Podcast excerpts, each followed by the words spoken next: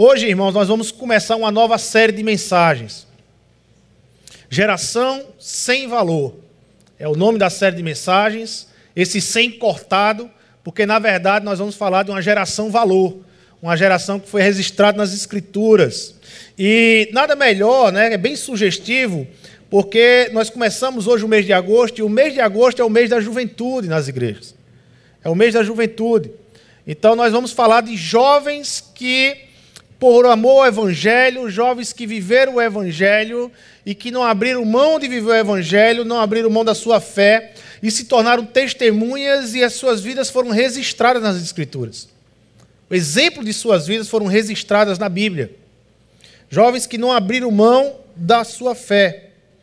Ao olharmos a nosso tempo hoje, essa geração de hoje, o mundo hoje, nós vemos características que tornam uma geração distante da ideia de ser testemunha do Evangelho. Nós temos uma geração extremamente individualista. Nosso tempo hoje é um tempo extremamente individualista, onde cada um pensa em si mesmo, pensa na sua própria felicidade.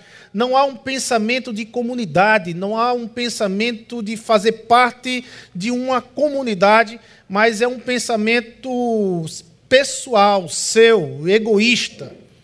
É uma geração extremamente egoísta, individualista. É uma geração, como já foi até pregado aqui, é uma geração extremamente consumista também, engolida pelo consumo. E por ser engolida pelo consumo, muitas vezes chega na igreja em uma comunidade que deve ser uma comunidade de servos, uma comunidade de serviço, chega na igreja não para servir, mas para consumir a igreja. Não entende a essência do Evangelho, não entende a essência do chamado de Jesus Cristo, onde o próprio Filho do Homem não foi chamado para ser servido, mas para servir.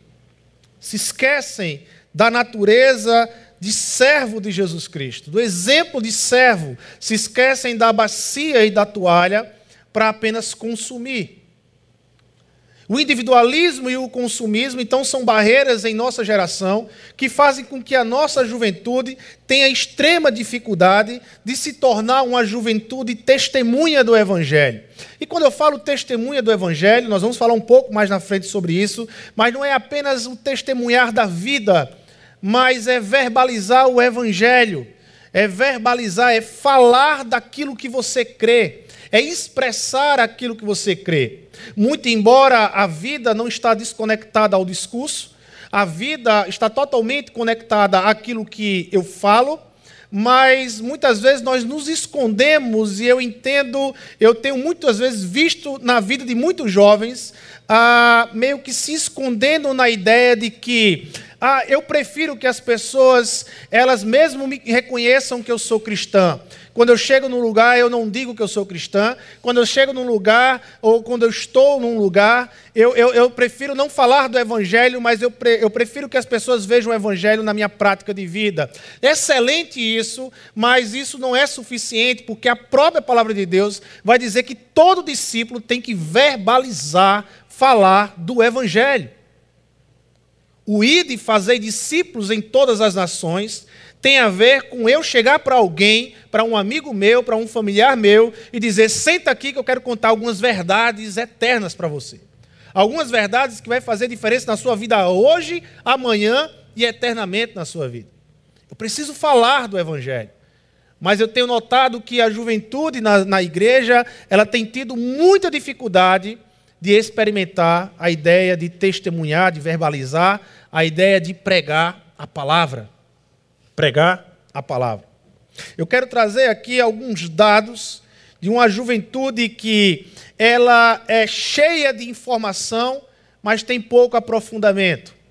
De uma juventude que é livre, mas é livre às custas da falta de amor, de cuidado, de companheirismo. É uma juventude literalmente solta, sem ter alguém para caminhar, sem ter alguém para acompanhar, porque é uma juventude muitas vezes engolida pelo individualismo da nossa geração, o individualismo da, da, da modernidade. E eu quero trazer aqui alguns dados. Ah, alguns dados. Essa pesquisa foi feita por uma agência uma, que trabalha com pesquisas e materiais de igreja, Lifeway, produz material de ensino para muitas igrejas. E ela faz várias pesquisas, e eu quero trazer só dois pontos da pesquisa da Lifeway, que foi feita em 2017. Então, é uma pesquisa recente para os nossos tempos. Ah, o primeiro dado aqui é que a pesquisa aponta que grande parte dos cristãos evangélicos não falam de sua fé para os não cristãos. Sua maioria. Ah, realizada pela Lifeway, para analisar oito atributos da maturidade dos cristãos evangélicos, a pesquisa traz dados preocupantes sobre a postura dos cristãos. A pesquisa mostrou que a grande maioria não falou sobre como se tornar um cristão para um não cristão nos últimos seis meses. De acordo com o levantamento, 80% daqueles que frequentam a igreja protestante, uma ou mais vezes por mês, acreditam que, tem uma, que não têm uma responsabilidade pessoal em compartilhar sua fé. Eles não têm essa responsabilidade pessoal. Isso é de alguém. Isso é do pastor no domingo à noite, isso é do meu líder de célula, mas eu mesmo não tenho essa responsabilidade. 61% desses cristãos não têm um compromisso efetivo em falar de Jesus a outra pessoa. Em falar de Jesus a outra pessoa. Então, 80% dos cristãos que frequentam a igreja uma ou pelo menos duas vezes no mês, eles não se sentem responsáveis em compartilhar a fé, mas apenas vivenciar a fé, mas não compartilhar a fé. E isso aí é um quadro do individualismo que nós vivemos em nossa geração. Aquilo que me faz feliz, aquilo que é bom no meu coração, aquilo que tem me feito caminhar e me encorajar, eu não quero para o outro, eu fico para mim. Isso é claro, um exemplo claro do individualismo da nossa geração. O estudo constata também que período de faculdade faz com que 70% dos jovens cristãos abandonem a igreja nós vivemos uma época de, de acesso à universidade. Ah, eu já vivi uma época, hoje talvez seja bem menos isso, mas eu já vivi uma época em que as mães nas igrejas tinham medo de que seus filhos fossem para a faculdade, porque tudo que ela dizia, ah, meu Deus do céu, ele vai entrar na faculdade e vai se desviar. Ele vai entrar na faculdade e não vai mais permanecer na fé. Isso era um, era, era, era um medo gritante. Eu acredito que esse medo diminuiu mais nos nossos tempos, mas não diminuiu a ideia de que muitos cristãos, ao chegar na universidade, chegam com a fé tão superficial, chegam com a fé tão imatura na caminhada com Cristo, que se desviam nas primeiras posições contrárias.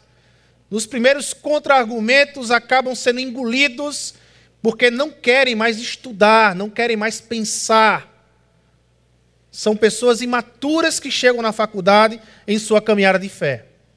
E nos primeiros argumentos, dos mais argumentos mais fracos que sejam, muitos se desviam na caminhada. Muitos se desviam na caminhada. A faculdade funciona como um choque de realidade e um desafio de tentações para os jovens cristãos. A segundo informações da revista, da, da, da Lifeway, a participação, a participação em uma comunidade de fé nos anos que antecedem a faculdade tem extrema importância, pois geralmente os jovens vão abandonando a igreja conforme envelhecem.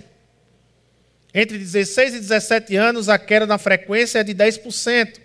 Entre 17 e 18 anos, a queda é de 14%. E entre 18 e 19 anos, a queda é de 13%. Os pesquisadores constataram ainda que, na maioria dos casos, os jovens não têm intenção de abandonar a igreja.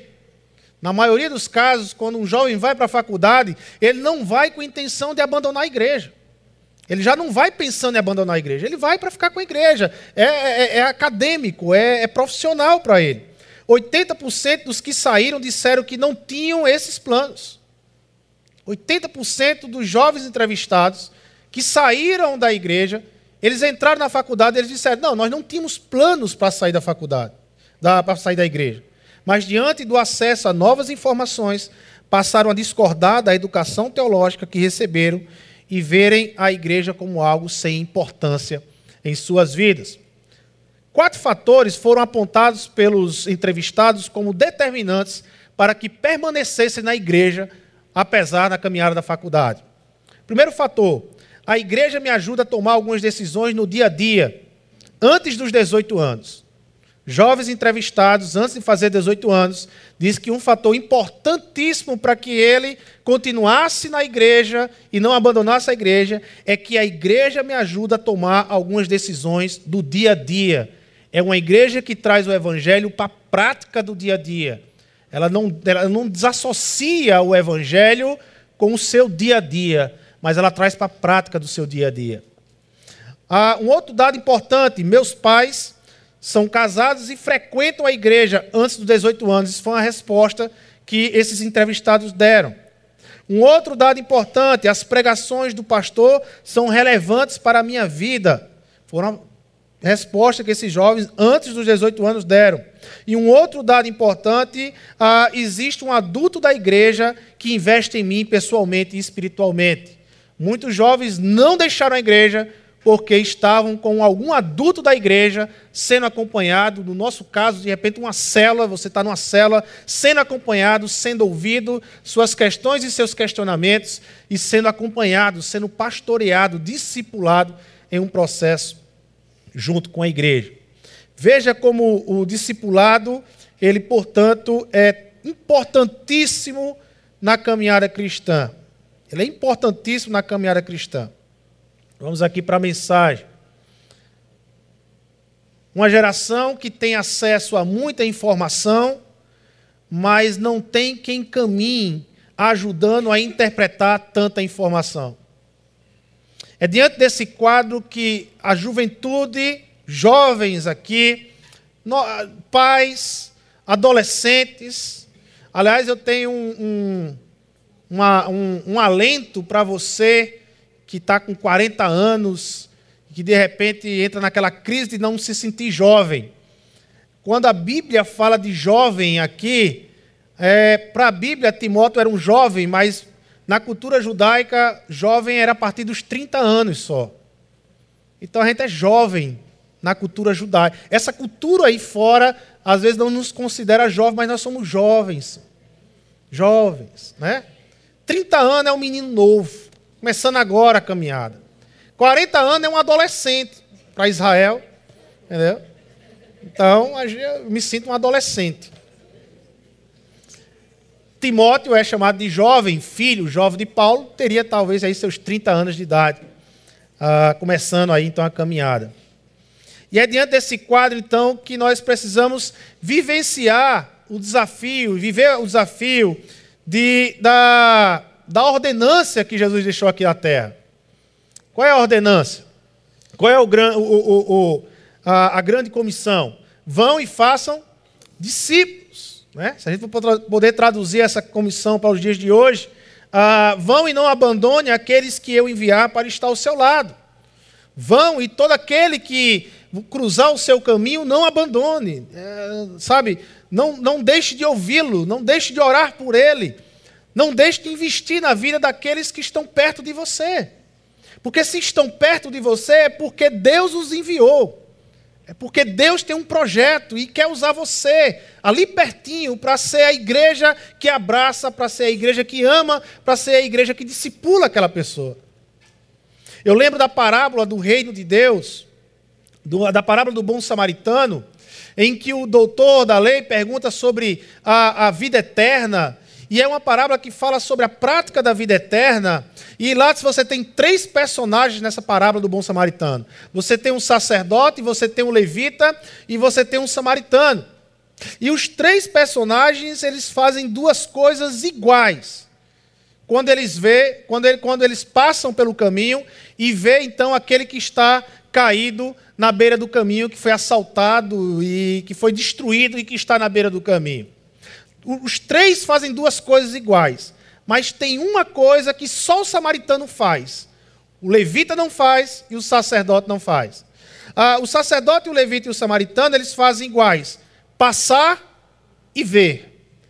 Os três passam por aquele que está no, na beira do caminho, os três veem aquele que está à beira do caminho.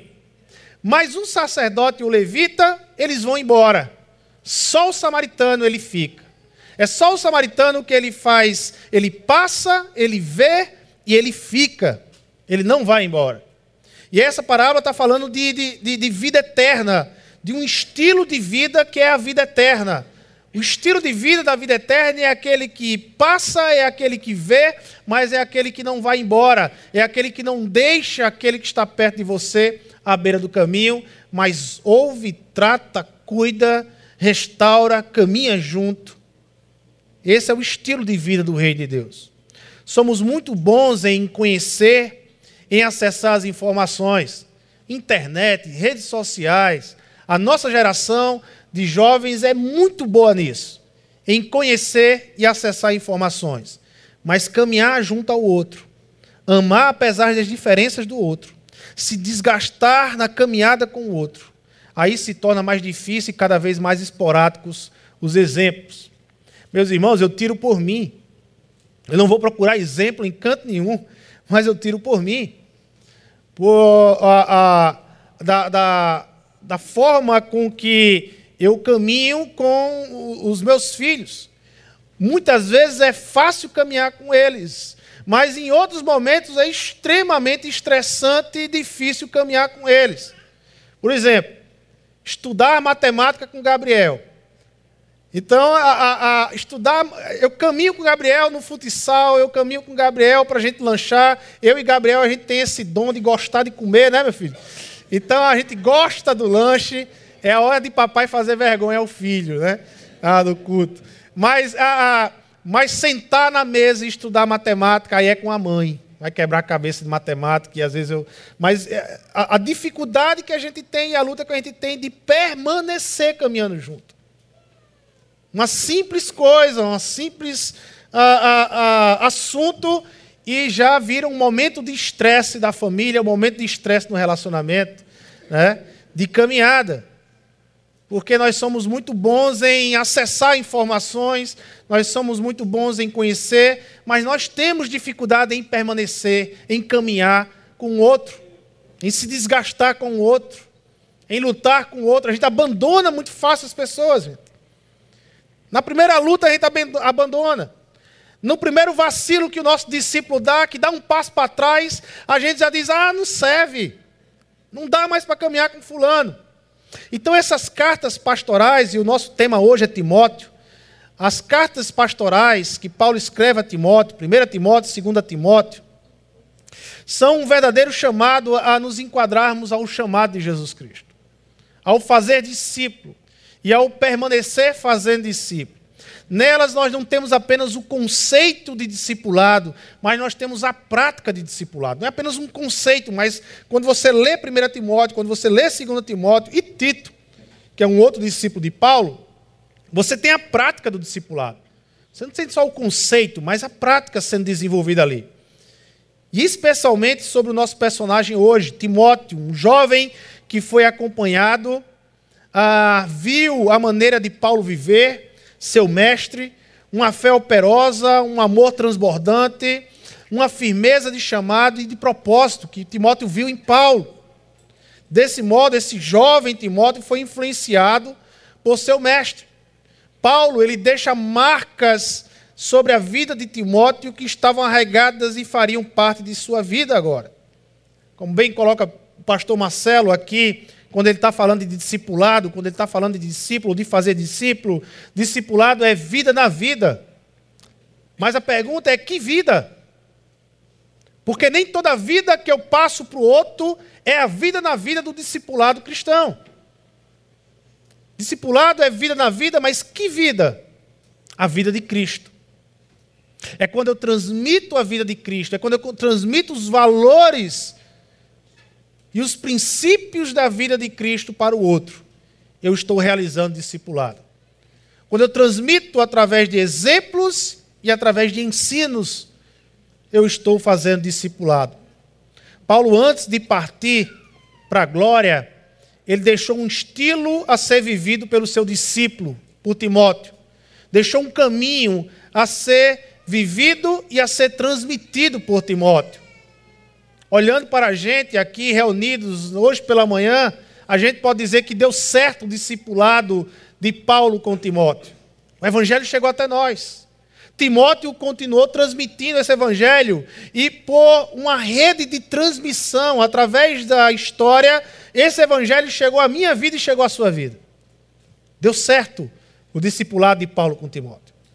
E um dia esse evangelho nos alcançou. Começou lá atrás, há pouco mais de dois mil anos atrás, mas nos alcançou esse evangelho. E nesse caminho chamado cristianismo, todos nós somos chamados a desenvolver algumas práticas que geram vida de verdade em outra vida. E eu quero então compartilhar três princípios, três práticas na vida de um discípulo, a partir dos ensinos de Paulo na vida de Timóteo. É, primeiramente, foi muito difícil ah, trabalhar esse texto e tentar focar em Timóteo. Havia momentos que eu olhava, eu olhava para o esboço que eu estava fazendo da mensagem e dizia, mas eu estou falando mais de Paulo do que de Timóteo. E o tema é Timóteo. E eu, eu fiquei meio que numa crise, eu, eu, eu apaguei esse esboço umas três vezes. Eu começava e eu, não, não, não, pagava tudo. Eu começava e pagava tudo. Eu meu Deus, como é difícil a mensagem biográfica. Mas aí eu compreendi qual era a dificuldade que eu tinha. Porque Paulo ele deixou um discipulado tão impressionante na vida de Timóteo, ele deixou marcas tão vivas na vida de Timóteo, que é impossível você falar de Timóteo sem falar em Paulo. Que é impossível você falar de Timóteo sem tocar no mestre dele. Porque o que Timóteo vive, o que Timóteo ele, ele transmitiu foi a vida de Paulo e a vida de Cristo que estava em Paulo e ele transmitiu para outros. Foi tão impactante o discipulado de Paulo com Timóteo. Veja, das 13 cartas que Paulo escreveu às igrejas, Timóteo ele ajuda Paulo a escrever em sete. Só que das 13, duas cartas foram direcionadas para Timóteo, primeira e segunda Timóteo. Então a gente tem nove cartas, Timóteo, de alguma forma, ou diretamente ou indiretamente, participando da história de Paulo. Então, por aí você tira a, a impressão do discipulado de, de Paulo na vida de Timóteo e como Timóteo carregou o de Paulo. Mas vamos ver aqui três princípios na vida de um discípulo práticos que Paulo ele fala para Timóteo.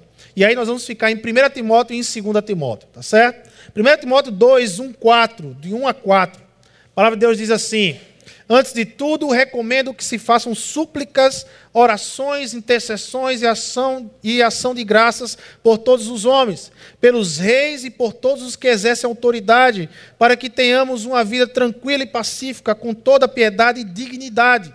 Isso é bom e agradável perante Deus, nosso Salvador, que deseja que todos os homens sejam salvos e cheguem ao conhecimento da verdade. Primeiro ponto é: discípulos desenvolvem uma prática contínua de oração.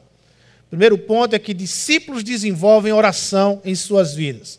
Veja, Paulo ele começa aqui dizendo: antes de tudo, antes de tudo, antes de, de você ser um grande doutor na palavra, antes de, de, de você começar a caminhada do seu dia a dia, antes de você ir para o trabalho, antes de você exercer aquilo que você tem que exercer no seu dia a dia, antes de tudo, ore. Façam súplicas, intercessões, ações de graça. Antes de tudo, se renda ao ministério de oração. Antes de querer conhecer as Escrituras, antes de querer vivenciar as Escrituras no seu dia hoje, antes de você querer ser bênção na vida da sua esposa, do seu esposo, antes de você querer ser bênção na vida do seu amigo, ore.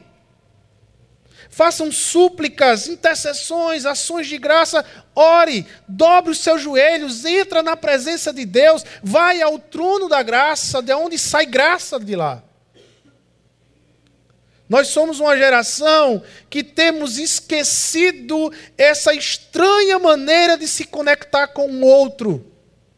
Esse estranho caminho de se conectar com o outro que a palavra de Deus nos apresenta. Oração. A oração é o meio mais eficaz, mais íntimo, mais forte e mais poderoso de você se conectar com o outro. Quando você está chateado com uma pessoa, o que é que você deve fazer? Ore com ela. Ore por ela. Clame. Derrame bênçãos sobre a vida dela. Clame e você vai perceber que o seu coração, pouco a pouco, vai mudar em relação a essa pessoa. Você vai perceber que você vai começar a experimentar uma transformação que vem de dentro para fora, não é de fora para dentro. Você precisa orar por as vidas. Você precisa orar pela sua família. Você precisa orar pelos seus filhos. Você precisa orar, jovem, pelos seus amigos.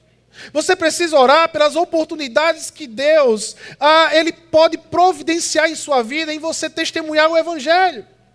Quantos aqui, quantos aqui têm orado, têm jejuado, têm se derramado diante de Deus, pedindo a Deus o seguinte: Senhor, me dê a oportunidade de eu apresentar o teu Evangelho para um amigo meu, para uma amiga minha, para um primo, para uma prima Quantos aqui têm dobrado os joelhos e pedido, Senhor, me dê a oportunidade de eu fazer parte desse movimento chamado fazer discípulo em todas as nações?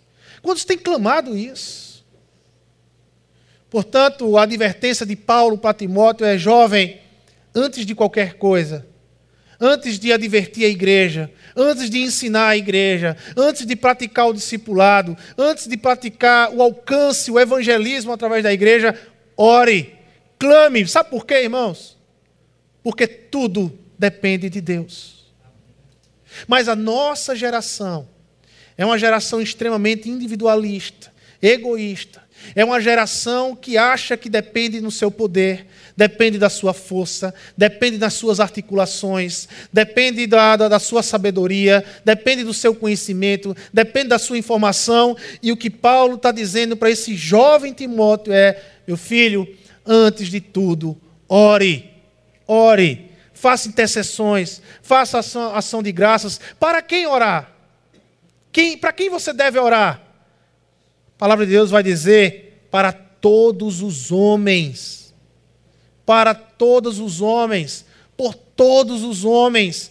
Por todas as vidas. Sabe aquela vida que passa no jornal nacional, que você está lá assistindo e que, que você fica com o coração. Clame ao Senhor, ore por aquela vida. Sabe aquela vida que você passa no trânsito e vê ali. Hoje em dia, então, tá, tem crescido. Você tem andado nas ruas e tem visto crianças pedindo, gente na, na, nas esquinas pedindo, na, nos sinais pedindo. Ore por aquelas pessoas. Não deixa de lembrar por aquelas pessoas. Ore. Clame ao Senhor. Entenda que é Deus que faz o movimento. É Deus que faz o movimento. Ore por todos os homens. Não tenha preconceito. Quando Paulo está dizendo aqui, olha, antes de tudo, recomendo que façam súplicas, orações, intercessões, ações de graças por todos os homens. O que Paulo está dizendo é que, olha, Timóteo, entenda, você tem que orar pelo servo, você tem que orar pelo escravo, você tem que orar pelo humilde, mas logo depois no texto ele vai dizer: você tem que orar pelas autoridades, pelos reis, que são instituídos e constituídos, mas só são constituídos por homens pela permissão de Deus. Então você tem que orar por todos. Não faça divisões. Não fique na, com o seu caderninho. Ah, esses são os meus. Esses eu devo orar. Mas esse tipo de gente eu não gosto. Para esses eu não vou orar. Ore por todos os homens. Todos os homens. Ore por aqueles que você gosta mas ore por aqueles que você não gosta. Ore por aqueles que você tem afinidade, afinidade nas ideias, afinidade no conhecimento. Ore por esses, mas ore por aqueles que você não tem afinidade nas ideias, não tem afinidade no conhecimento. Sabe por quê, meu irmão? Porque isso é igreja. Isso é igreja. Igreja é unidade. Igreja não tem divisão. Igreja é evangelho de Cristo. Se você crê no evangelho de Cristo, você está comigo, meu irmão. Se você crê no evangelho de Cristo, estamos juntos no mesmo barco e devemos orar por todos. Por todos, sem fazer distinção, sem fazer escolhas. Agora, essa oração, ela deve estar ligada ao desejo de Deus. Essa oração, ela deve estar ligada à vontade de Deus. Paulo ele termina dizendo o quê? Isso é bom e agradável perante Deus, nosso Salvador, que deseja que todos os homens sejam salvos e cheguem ao conhecimento da verdade. Deus não se agrada de um pecador se perder em seus pecados e viver eternamente distante dele. Não é o desejo de Deus para nenhum pecador. A minha oração, ela tem que ser uma oração para que o evangelho alcance o pecador. A minha oração, ela tem que ser uma oração para que Deus me mostre quem está perto de mim e que precisa do evangelho, para que eu seja essa oração na prática, para que eu se torne essa oração de verdade na vida do outro. Para que essa oração não fique apenas no campo das palavras, mas que alcance o outro. Porque o desejo de Deus é que eu e você, antes de tudo, se envolva em uma oração que produza salvação aqui na terra. Produza salvação. Timóteo ele havia experimentado isso em sua própria vida por meio da sua avó e por meio da sua mãe, e agora por meio de Paulo. Lá em 2 Timóteo 1, 3, no, verso 5, vai dizer, Paulo vai dizer: Recordo-me da sua fé não fingida, que primeiro habitou em sua avó Lloyd e em sua mãe Eunice, e estou convencido de que também habita em você. Muito do que nossos jovens, muito do que nossos adolescentes vão orar e vão clamar ao Senhor, é muito do que eles veem em casa. Pais orando, pais clamando ao Senhor, pais em oração. Quando tudo que nos impede de orar for removido, quando tudo que lhe impede de orar, meu irmão, for removido, o caminho estará aberto para um rápido avanço na vida espiritual. Entenda isso, jovem. Entenda isso, adolescente. Quando tudo que lhe impede de orar for removido da sua vida, você vai começar a crescer espiritualmente. Você vai avançar espiritualmente na caminhada. Segundo ponto. Primeiro ponto, então, discípulos desenvolvem a prática de oração. O segundo ponto que nós vimos no discipulado de Paulo com Timóteo é que discípulos são firmados na palavra de Deus. 2 Timóteo 3, 14 e 15. Agora você vai para 2 Timóteo. Você passa, verso, capítulo 3, versos 14 e 15. Quanto a você, porém, Paulo está falando para Timóteo, Quanto a você, porém, permaneça nas coisas que aprendeu e das quais tem convicção, pois você sabe de quem o aprendeu. Porque desde criança você conhece as sagradas letras, que são capazes de torná-lo sábio para a salvação mediante a fé em Cristo Jesus. Aqui Paulo traz Timóteo para a base de sua sustentação, palavra de Deus, para o seu alimento de cada dia. E existe aqui algumas particularidades nesse texto que eu queria compartilhar com vocês hoje. Primeiro, essa palavra aí, aí você pode ir grifando o texto aí na sua Bíblia. Essa palavra permaneça. Quanto a você, porém, permaneça. Permaneça. Não basta conhecer as Escrituras. Não basta ter o conhecimento das Escrituras como Timóteo já tinha através da sua avó e através da sua mãe. Timóteo já conhecia o Antigo Testamento. Timóteo já conhecia todas as profecias do Antigo Testamento, mas não basta isso. É preciso permanecer. É preciso continuar na caminhada. Não basta só o conhecimento, esse conhecimento ele se torna visto e se torna útil quando você vive, quando você permanece, quando você caminha. Permanecer é continuar não significa perfeição, mas significa continuar. Continuar. É aquela ideia de Jesus lá em João 15, a ideia da videira verdadeira. Permaneçam na videira para que você dê frutos. Permanecer não significa que eu e você seremos um galho perfeito, mas que seremos um galho que dá frutos. Porque permanecemos em Cristo, caminhamos com Cristo. Caminhamos em um caminho de transformação. É na prática da vida, nas relações diárias, que permanecemos, o, o que percebemos o quanto a palavra de Deus tem permanecido em nós. A caminhada. Um outro detalhe no texto, e esse aqui é importantíssimo. Ah, segundo o que aprendeu e com quem aprendeu. Segundo o que aprendeu e com quem aprendeu. Você pode grifar aí que aprendeu e quem aprendeu. Esse verbo aprender aí, ele é um verbo tanto transitivo como eh, ah, ele é um verbo tanto direto como ele é um verbo eh, indireto. Ele tanto ele é transitivo como intransitivo.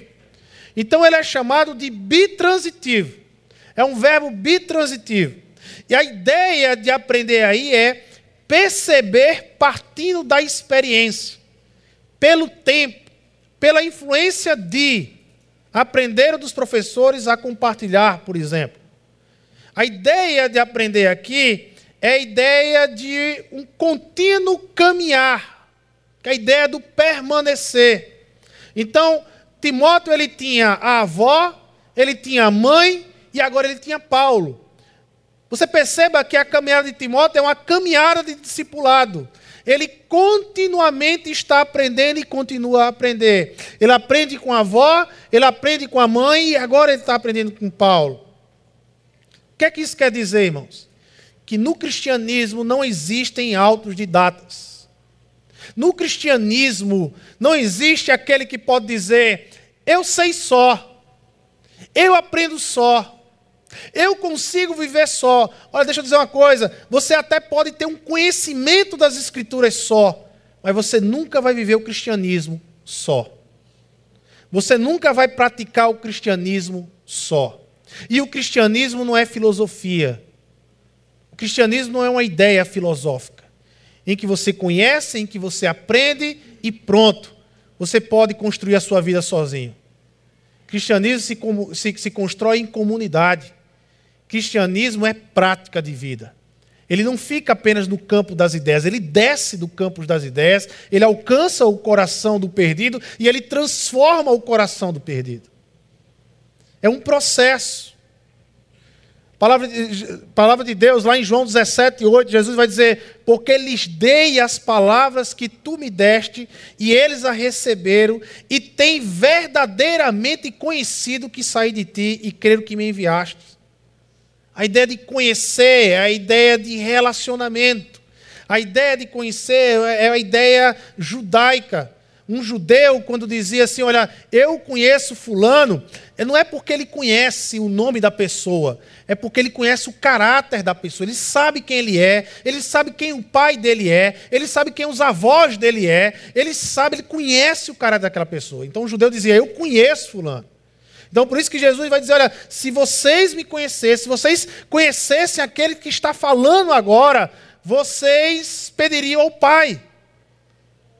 Se vocês conhecessem aquele que está falando com vocês agora, vocês estariam salvos. É, é, esse é o questionamento, por exemplo, de Jesus com a samaritana. Ah, se você soubesse quem está falando, se você me conhecesse, ou seja, Jesus não está dizendo conhecer pelo nome. Jesus está falando para aquela samaritana, se você soubesse o meu caráter, a minha natureza, você me adoraria agora. Você se prostraria agora, porque eu sou Deus. Eu sou Deus falando com você. Sou Deus que está diante de você. Então você percebe essa caminhada de discipulado de Timóteo. Família, autoridade sobre a vida de Timóteo, mas a igreja, o apóstolo Paulo, agora mestre em Timóteo, que gera um discipulado para toda a vida. Muitos pais tem terceirizado, discipulado para a igreja. E não é. A função da igreja com relação ao seu filho é continuar um discipulado que começa em casa. Que começa em casa. Muitos jovens têm caminhado de forma imatura na igreja, muitas vezes porque não conseguem ver exemplo em casa. Porque não tem o alicerce em casa. Timóteo foi um jovem de valor. Mas quando a gente olha para a vida de Timóteo, a gente percebe avó, mãe investindo em Timóteo e Paulo na igreja investindo em Timóteo. A gente vê uma cadeia de discipulado na vida desse rapaz, na vida desse jovem. E ele fez a diferença.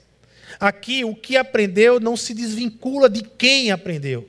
É isso que Paulo está dizendo. Olha, aquilo que você aprendeu e que você tem convicção, mas mais do que isso, mais do que você aprendeu, com quem você aprendeu.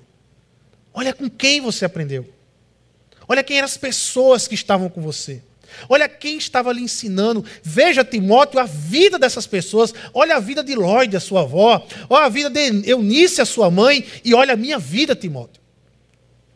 É como se Paulo aqui não é uma coisa nem outra. Ele não desvincula, ele não separa isso. O que você aprende de quem você aprende. É um pacote. É um conjunto. O que eu aprendo passa a ter mais valor porque é de quem eu aprendo. É de quem vem o ensino. O impacto é maior.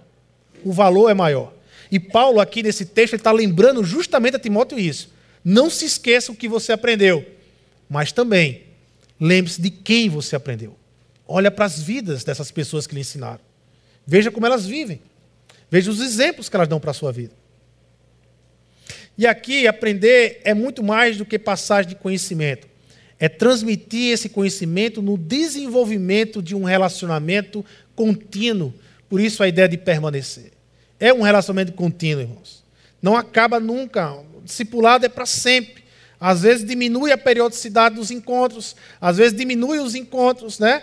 À, medida que nossos filhos vão crescendo, diminui. À medida que os jovens vão ali crescendo, talvez diminua, mas é para sempre. A vida de discipulado é para sempre. E aí ele termina o texto dizendo: para que todo esse discipulado?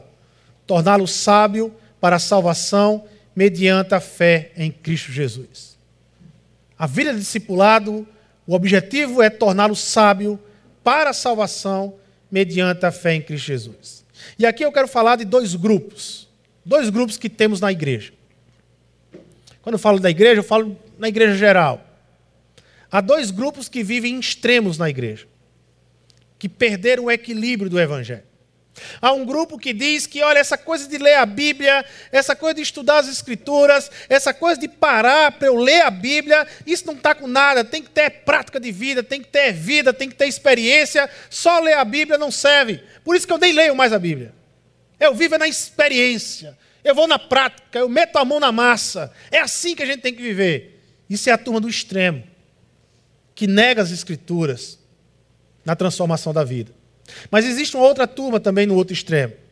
Essa coisa de experiência, essa coisa de prática, eu quero ver é conhecer as Escrituras, eu quero ver é conhecer as doutrinas, eu quero ver é conhecer a sistematização de todas as doutrinas aqui. Eu quero ver quando eu falo de salvação, eu quero ver quando eu falo de salvação, a pessoa tem as respostas claras sobre redenção, sobre justificação, ah, sobre expiação, sobre propiciação. Ah, ah, tem que ter o um conceito, tem que ter o um texto, tem que conhecer as Escrituras. Não adianta nada ficar prático. Por isso que eu não pratico nada, por isso que eu não meto a mão na massa. Eu prefiro é mergulhar nas Escrituras e conhecer a palavra de Deus. Isso é a turma do outro extremo, que se apega a um conceito de só estudar as Escrituras e não percebe que o cristianismo desce das Escrituras e, e chega aos pés, às mãos, aos olhos, aos, aos ouvidos, à, à, à, à boca e, e, e se expressa na vida. É uma teologia que se expressa na vida. E nós temos esses dois extremos. Primeiro, é esse extremo que nega as escrituras. Olha, o que é discipulado, gente? O que é um discipulado? Discipulado é um estilo de vida muito facetado.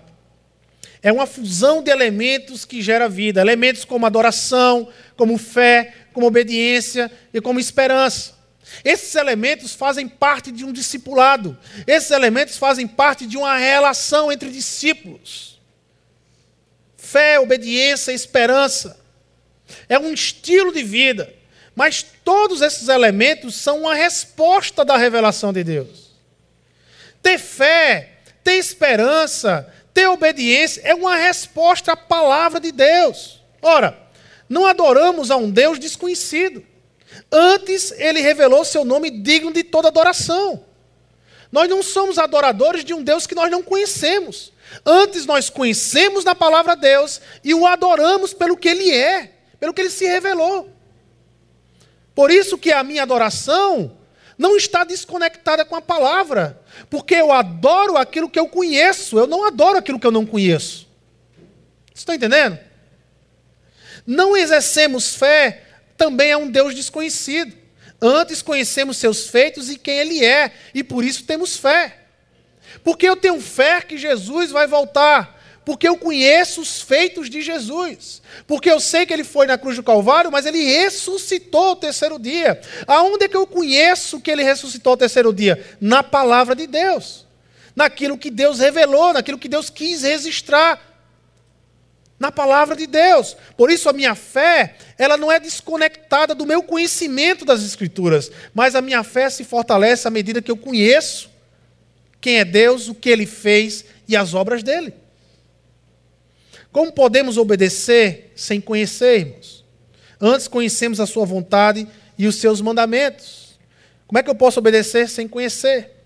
Não nos enchemos de esperança à toa, Antes não é revelado a ação, a intenção de Deus sobre sua criação e o futuro glorioso que será consumado.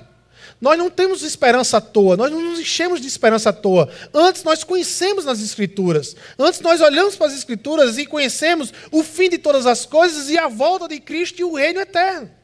E isso nos faz encher de esperança. Nos faz encher de esperança.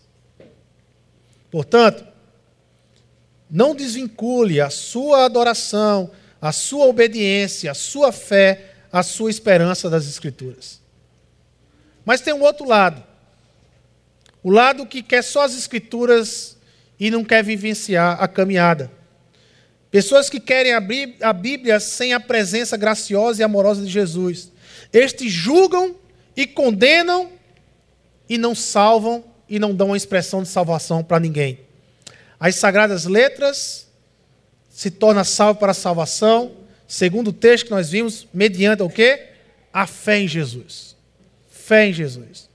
Meus irmãos, Jesus é a chave hermenêutica para você ler toda a Bíblia. É a forma que eu interpreto todas as escrituras é a partir de Jesus. Se Jesus não tiver na minha interpretação, se Jesus não tiver na minha vida, muito provavelmente eu vou virar um religioso uma pessoa que vai sair apontando o dedo para todo mundo: você está em pecado, você está em pecado, você está em pecado, mas é incapaz de chegar no pecador, abraçar o pecador e caminhar com ele.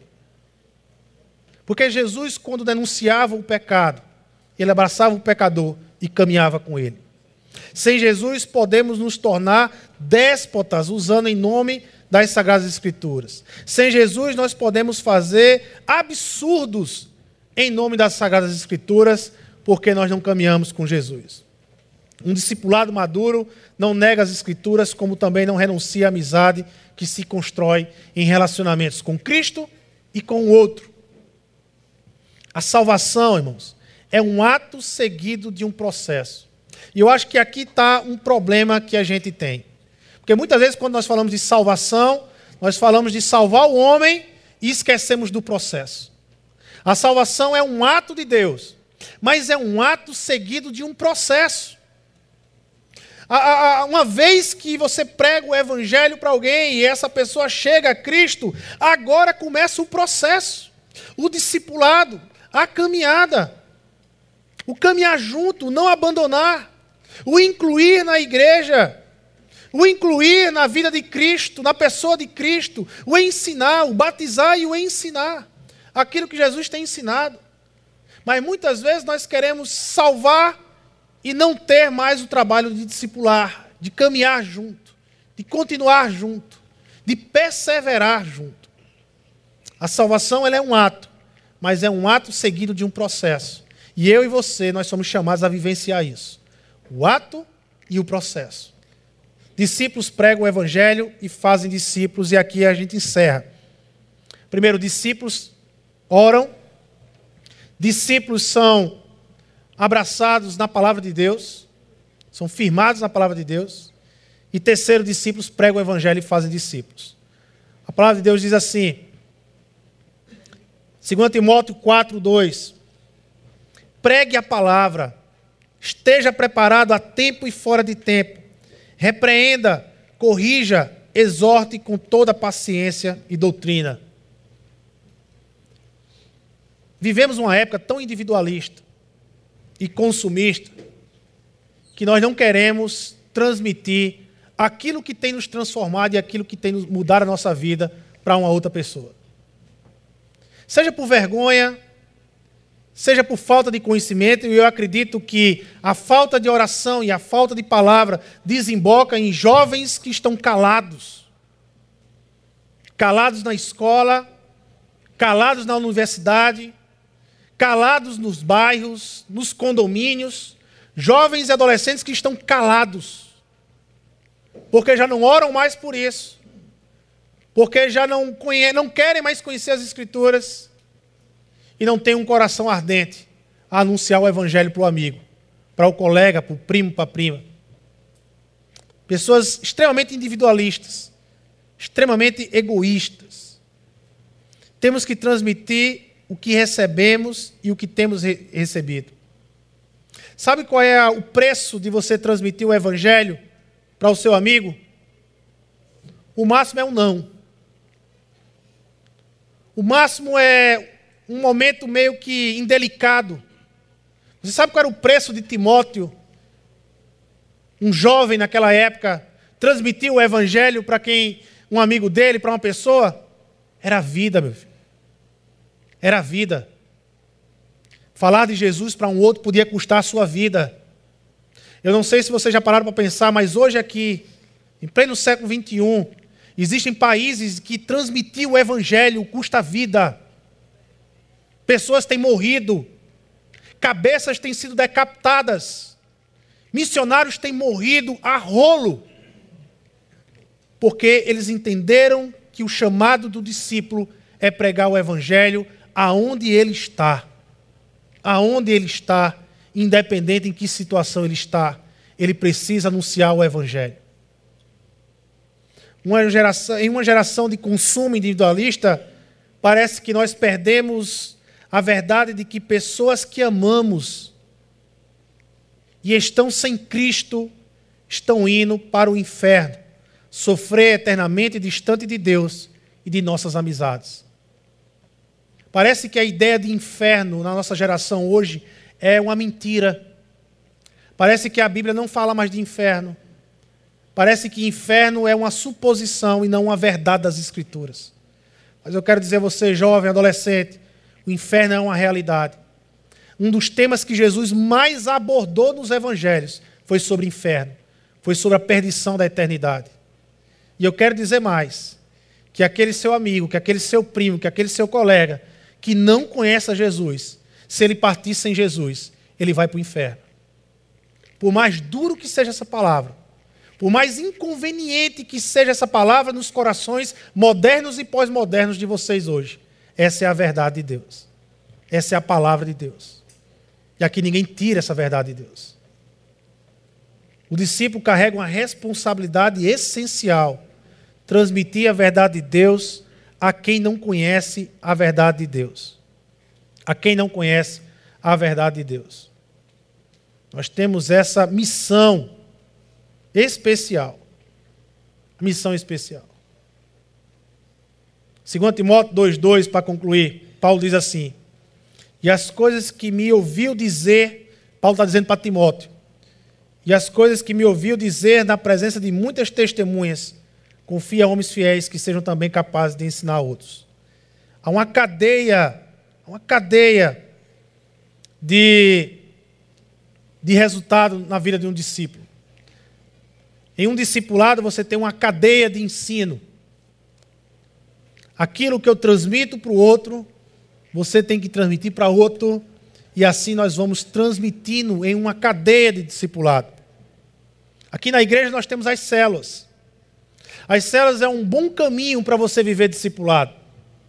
Há uma cadeia de discipulado, onde líderes de células e líderes em treinamento discipulam os membros da célula, onde esses líderes de células, ah, os líderes em treinamento são discipulados por seus líderes de célula onde esses líderes são discipulados pelos seus supervisores, onde esses supervisores são discipulados pelos seus pastores.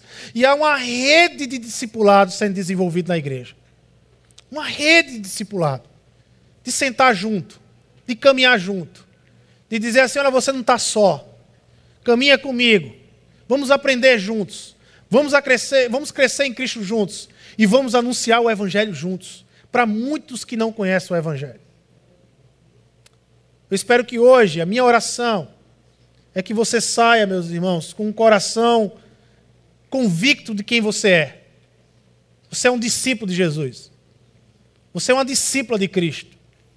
E como discípulo de Jesus, como discípula de Cristo, você tem a responsabilidade de transmitir o Evangelho para uma outra vida. É a sua responsabilidade. É a nossa responsabilidade. Transmitir o Evangelho para uma outra vida. Transmitir com oração, com palavra e com o discipulado, com o evangelismo. Transmitir o Evangelho. Essa é a nossa responsabilidade como igreja. Amém? Vamos orar e agradecer a Deus. Senhor Deus e Pai, nós queremos te agradecer, Senhor, por essa manhã. Obrigado pelos louvores, pela tua palavra, pela ceia. Deus, como nós somos privilegiados em estarmos essa manhã aqui como comunidade, expressando o teu amor, Pai amado, em comunhão.